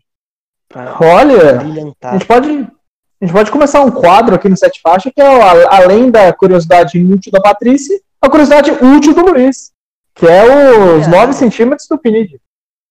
Bom, É, fi- né? vamos, pensar. Você, você acrescentar alguma coisa em relação a essa Copa, Paquetaco? Eu lembro que você, você esboçou uma reação. Fala aí pra gente. Não, é que vocês comentaram aí da seleção de Portugal e tal, que não chegou longe nessa Copa. É, eu- na de 2010 também não chegou longe, na de 2018 também não. Você, é, eu vou levantar uma questão aqui pra vocês. Vocês acham que essa seleção de Portugal, ela tem chance de chegar longe em 2022? Olha, Paqueta, boa pergunta, hein? Eu acho que nada melhor do que o Gian responder esse questionamento do Paquetá e depois o Luiz. Eu, Porque os dois são. tem o coraçãozinho lusitano. eu tenho quase certeza de que essa seleção pode desempenhar um bom futebol e ir longe na próxima Copa. É que quando se trata de Copa do Mundo, que nem a gente citou a partida contra o Chile, é, em, em confrontos inesperados podem acontecer uma derrota, né? É muito difícil, são 32 seleções e que nem a Croácia chegar numa final de Copa, ninguém esperava, a gente confia, não dá favoritismo para essas seleções. Mas eu acho que das de todas as gerações que eu assisto desde 2006, que foi a primeira Copa que eu acompanhei da seleção de Portugal, eu acho que essa é a seleção mais forte, o elenco mais forte, não é só o Cristiano Ronaldo. A seleção tem outros nomes que conseguem atuar tão bem quanto o Cristiano Ronaldo, e não à toa essa seleção já conquistou o que as outras, todas as outras seleções de Portugal não conquistaram, nem as seleções do Eusébio. A seleção do Eusébio em 66, se eu não me engano, ela chegou na semifinal da Copa do Mundo, daquela Copa. Inclusive, o Brasil tinha sido eliminado pela primeira vez. Em 2006 também chegou a semi. E agora nunca tinha tido um título, né? Conquistou. Essa geração conquistou uma Euro e agora conquistou a Nations League. Então ela mostra que ela é tão forte quanto, o- quanto a seleção francesa, que foi campeã da última Copa, quanto a seleção da Croácia, a seleção da Espanha, enfim. Eu acredito que das seleções da Europa, Portugal é uma das que vem melhor para 2022. É. É, então, tem essa nova geração aí do, dos portugueses, né? O João Félix, Diogo. Bruno Fernandes. São jogadores aí de muito potencial e que. Bernardo tempo- Silva. É, então, com o tempo só tem a render mais, né? Bem lembrado, Eu acho que o mais importante nessa questão é que é uma, uma frase, vou falar uma frase aqui que eu acho bonita, né? Que quem caminha sozinho pode até chegar mais rápido, mas quem vai acompanhado vai mais longe. Então a gente tem que parar de Uou! pensar que a seleção portuguesa aí é só um homem, porque por se tratar de um esporte coletivo, sozinho a gente não chega em lugar nenhum. Então acho que quando é, Portugal começa a ter um peso diferente, jogadores diferenciados, essa nova geração vindo, o Guerreiro atuando, fazendo belas atuações pelo Borussia agora na volta, o Bernardo Silva no Manchester, Diogo Jota também na Premier League, o próprio Bruno Fernandes, que era um baita de um destaque, agora foi para um clube gigantesco. É uma seleção que vem com grandes nomes, além de, obviamente, um, do- um dos melhores jogadores que a gente já pôde presenciar, né? Então é, é, um- é uma seleção que está em destaque em- e em ascensão, como comentou o Jean, né? Dois títulos aí num passado recente não é para qualquer um. É o único problema para a seleção de Portugal, para a próxima Copa, eu acho que é como o Cristiano Ronaldo chegará para ela. Fisicamente, Sim, dúvidas que bem, porque obviamente a gente vê pelas fotos de seu Instagram e pelas partidas da Juventus que ele aguenta 90 minutos. Porém, vai chegar com uma idade avançada, né? O Cristiano Ronaldo já não é mais um garoto e por mais que ele aguente 90 minutos por ter um excelente físico, não sei o quão ele consegue desempenhar em que, é, no geral, sabe, contribuir não só nas finalizações, mas nos outros setores do campo. Na Juventus a gente já vê que ele se movimenta menos do que se mo- movimentava no Real Madrid. Eu vejo ele jogando mais fora da área, porém não colaborando tanto, porque acho que até pela idade, enfim. Isso pode ser um fator importante na próxima Copa para a seleção de Portugal. Boa, Sim. boa. Bom, eu creio que essa seleção de Portugal tem sim um potencial para chegar bem na próxima Copa, igual o Paquetá falou. E muito por conta dessa minha opinião, são os jogadores jovens e que podem chegar melhor ainda em 2022. No caso, o João Félix, que está no meu Atlético de Madrid, o Gonzalo Guedes, o Rubem Dias, zagueiro.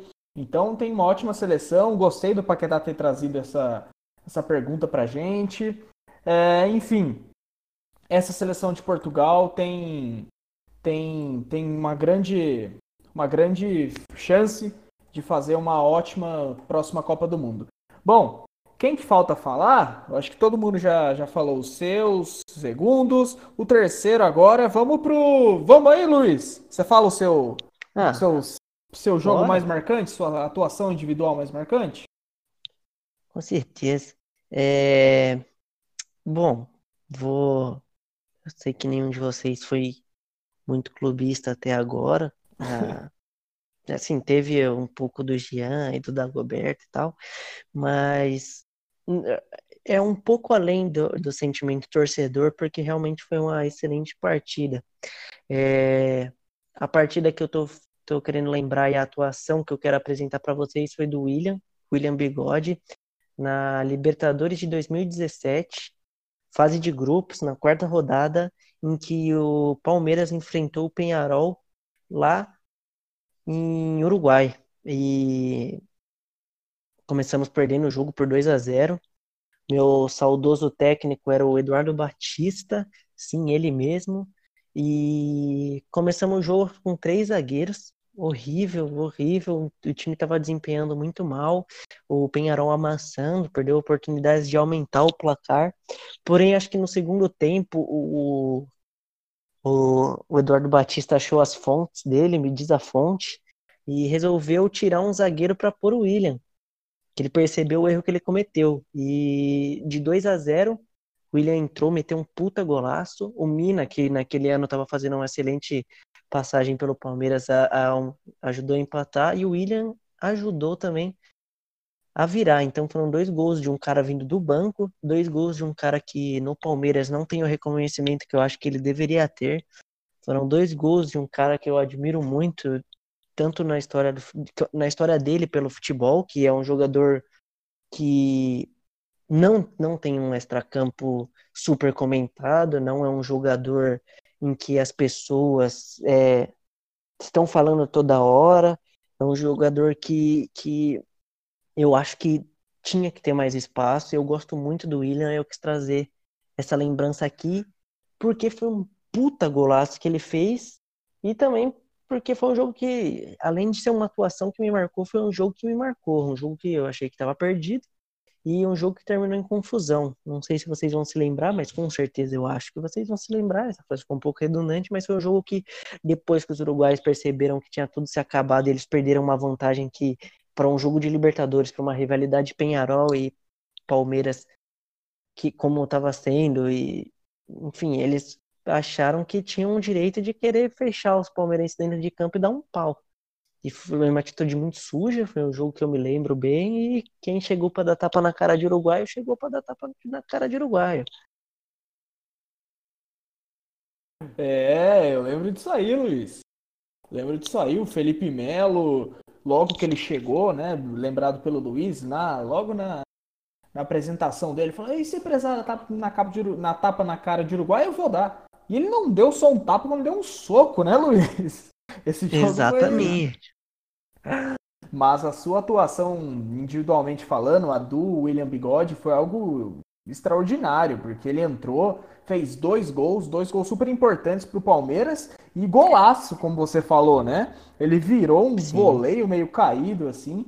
E Sim, William... chapelou um, um zagueiro do, do Penharol e completou com a bola lá na caixa. Um deveras Nossa. golaço.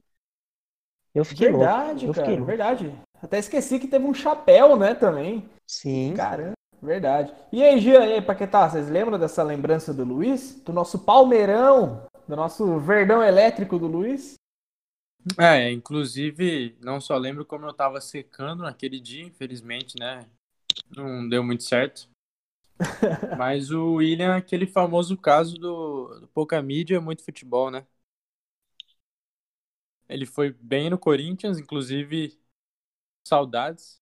Naquela campanha de 2011 que o Corinthians foi campeão do Campeonato Brasileiro, ele era tido como um dos, dos medalhões do time, né? Entrava no segundo tempo, atuava bem, fazia alguns gols e também foi muito bem no Cruzeiro. Ah, Exatamente. é verdade. Verdade.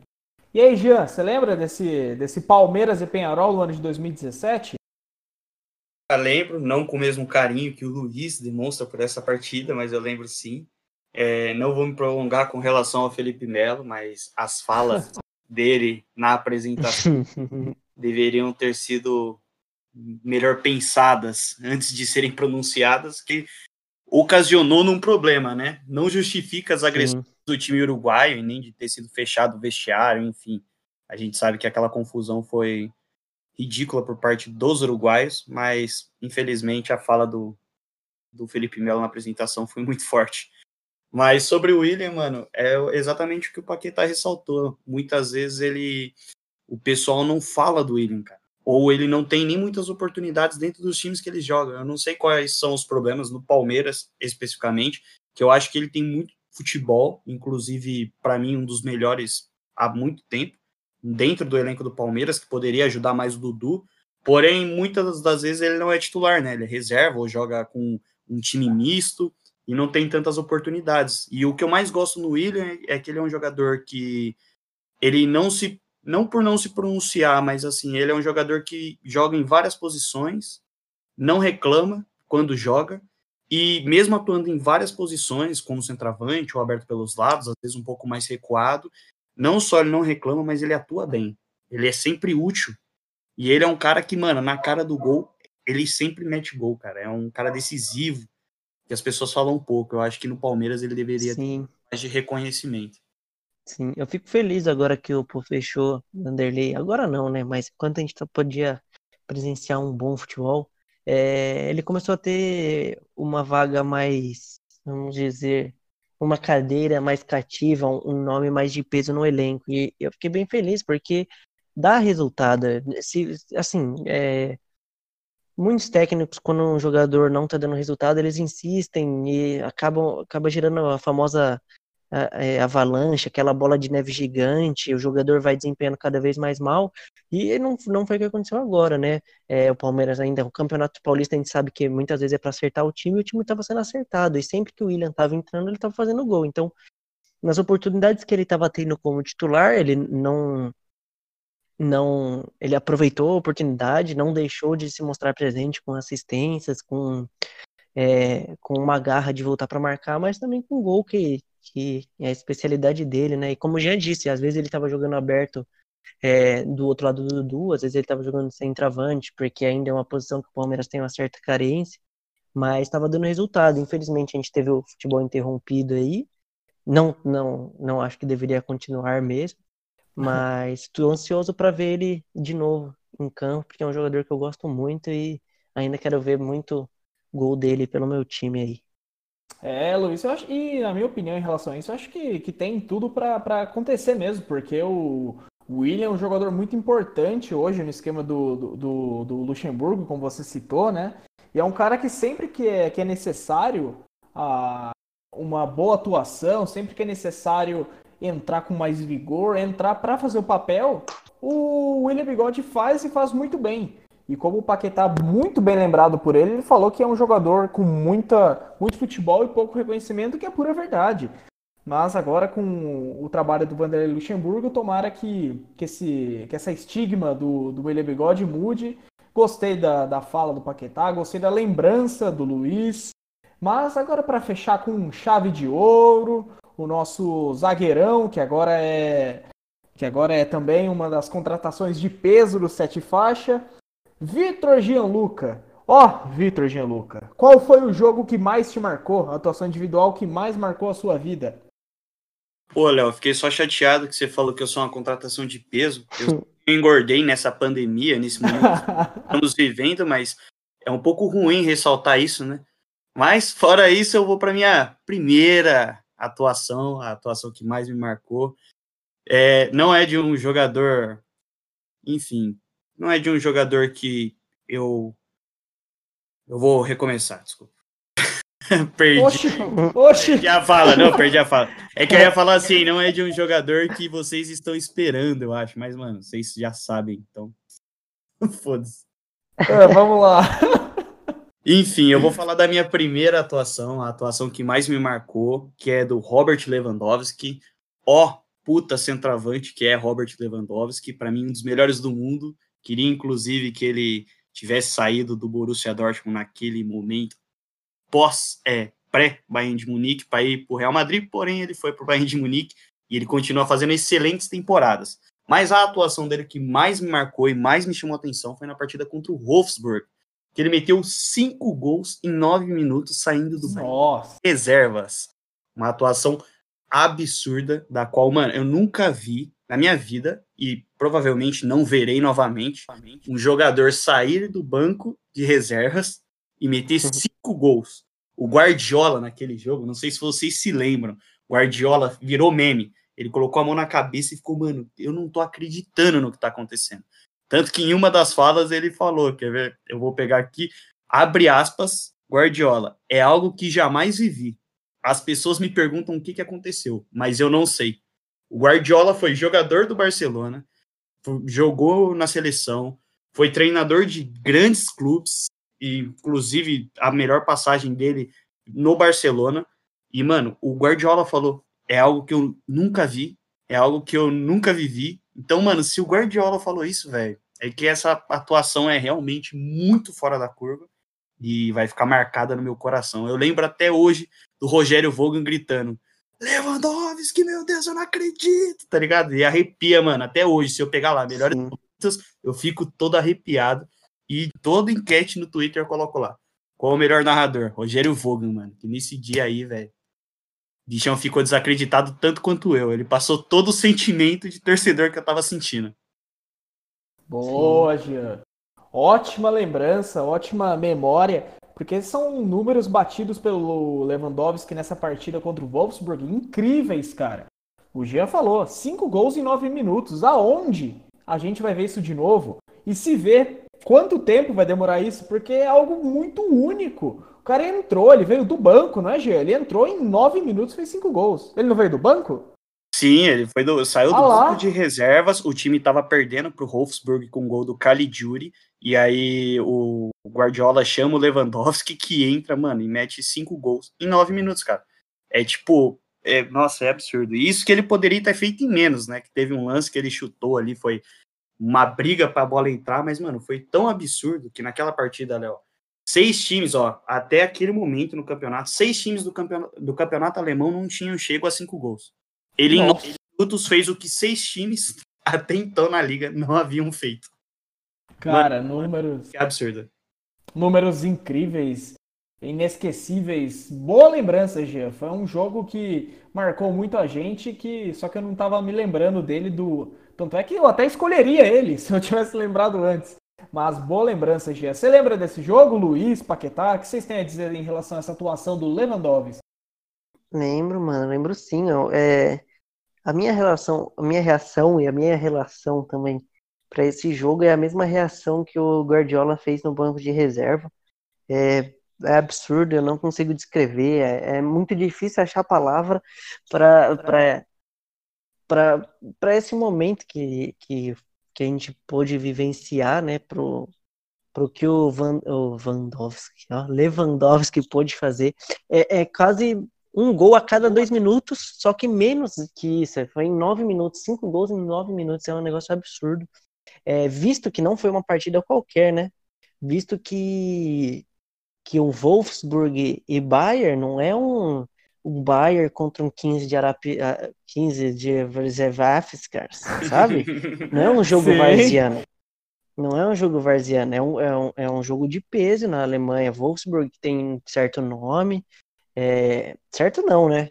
É, tudo bem que está num segundo escalão europeu, mas não é um time qualquer, ainda mais tratando de Alemanha, é um grande time alemão, então é absurdo. Eu estou tentando enrolar aqui, porque eu, realmente me faltam palavras para descrever.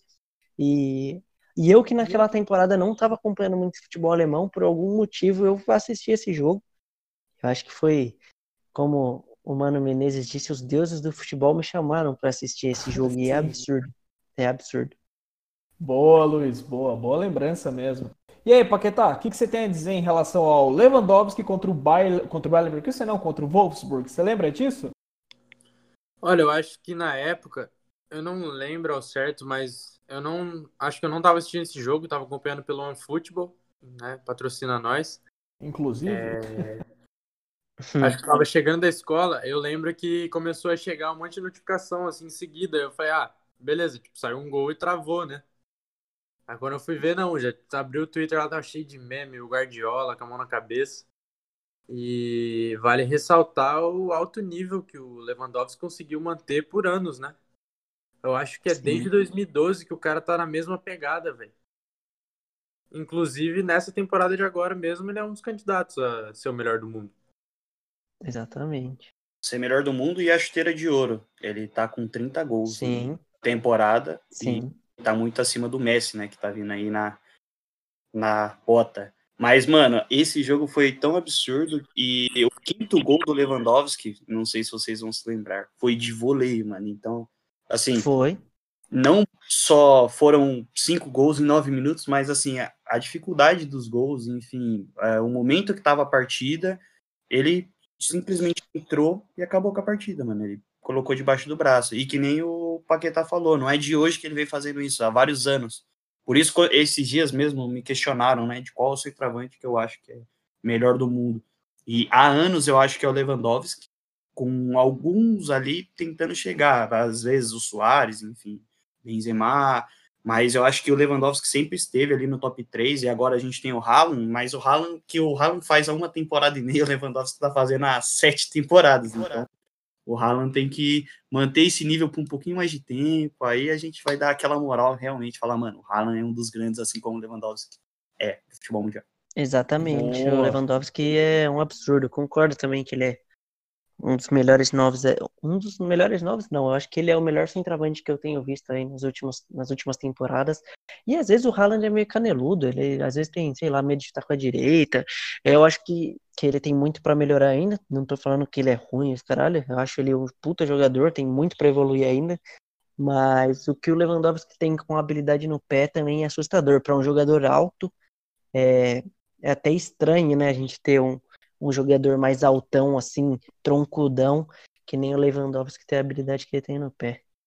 Boa, é verdade, Luiz. E igual o Paquetá falou, no meu ponto de vista, o Lewandowski, ele há muito tempo merece pelo menos um segundo lugar ali na bola de ouro, até mesmo um primeiro lugar, e pode ser esse ano.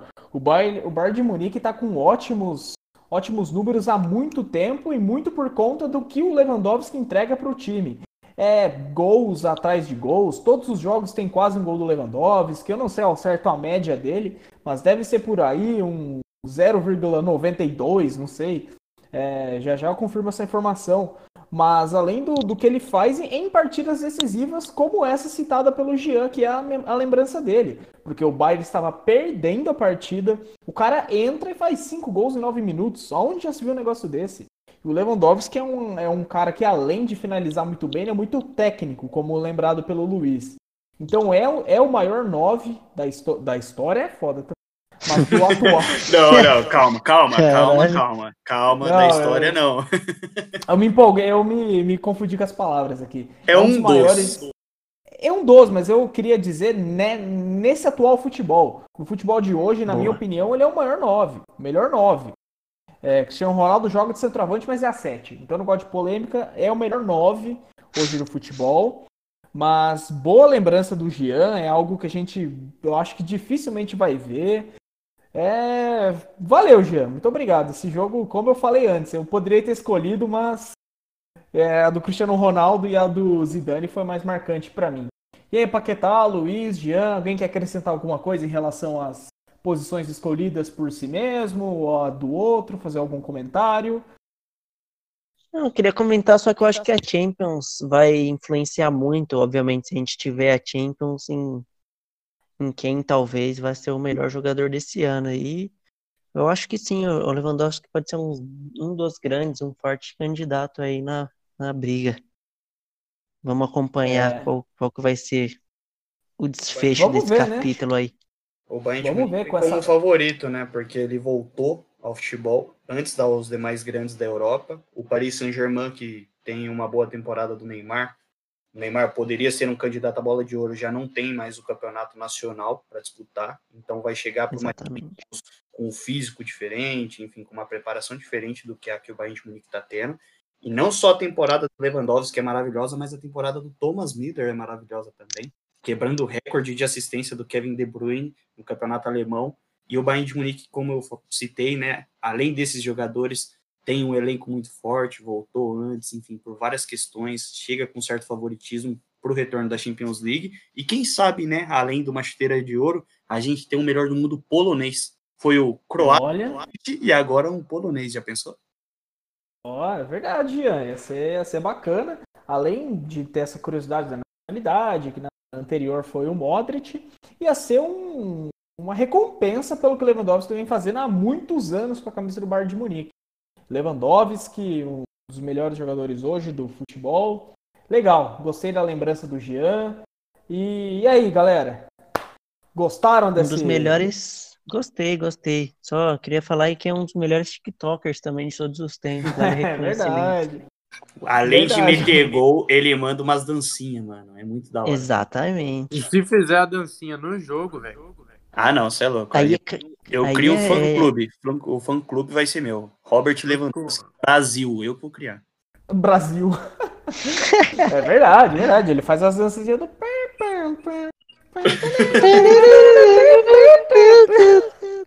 é, É verdade.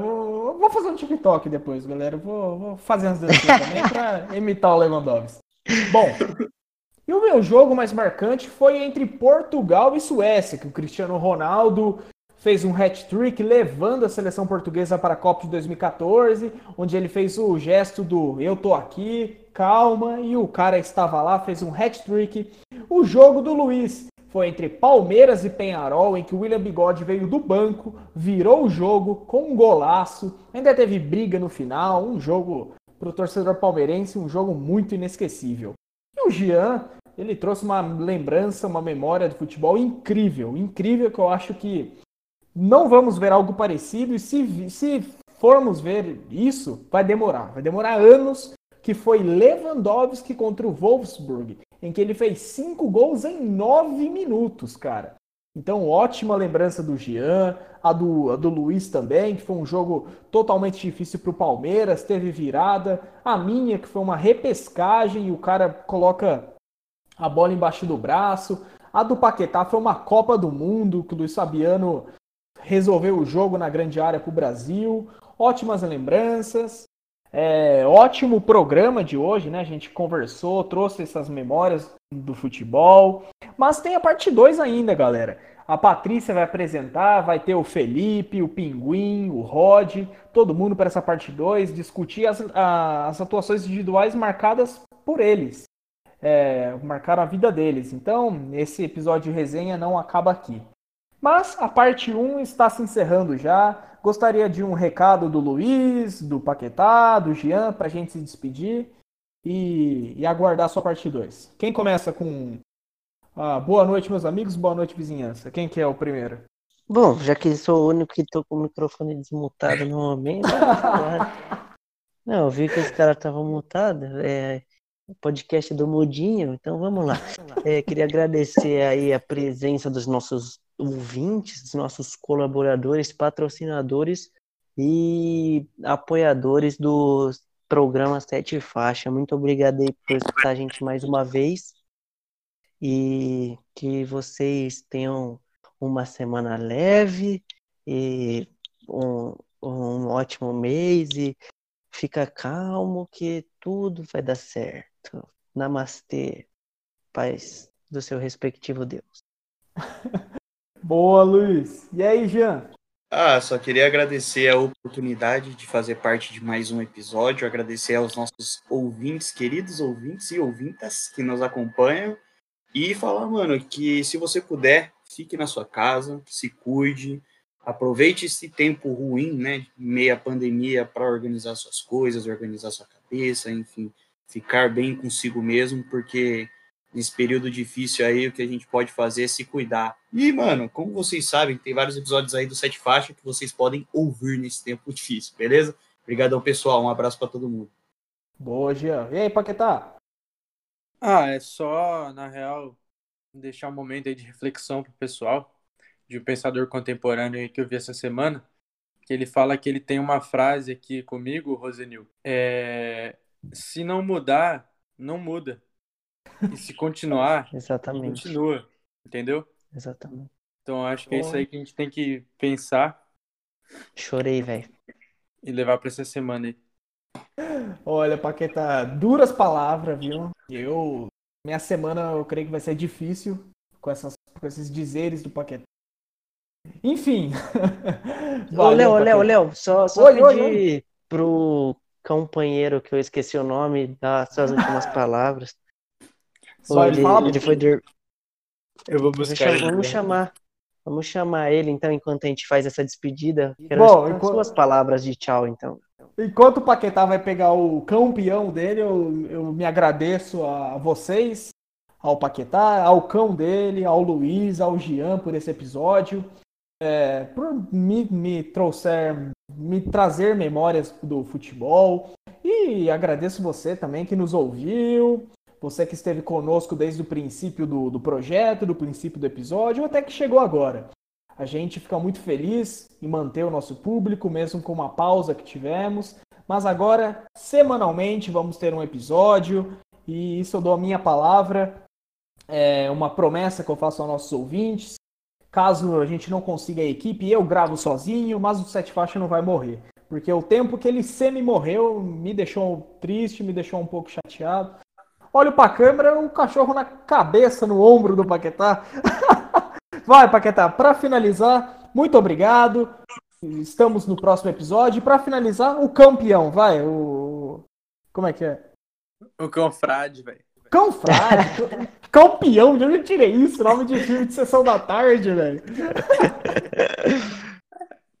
Vai, Paquetá, dá o- as últimas palavras. Últimas palavras dele, não. Obrigado, obrigado. Fico Agora feliz, É. Obrigado. É. é. Gostei de escutar, fico feliz, fico feliz. Melhor finalização de um episódio possível. Paquetá, Gian, Luiz. Valeu, gente. Tamo junto. Até a próxima. É Rapaziada, nóis. valeu. Valeu! Mary.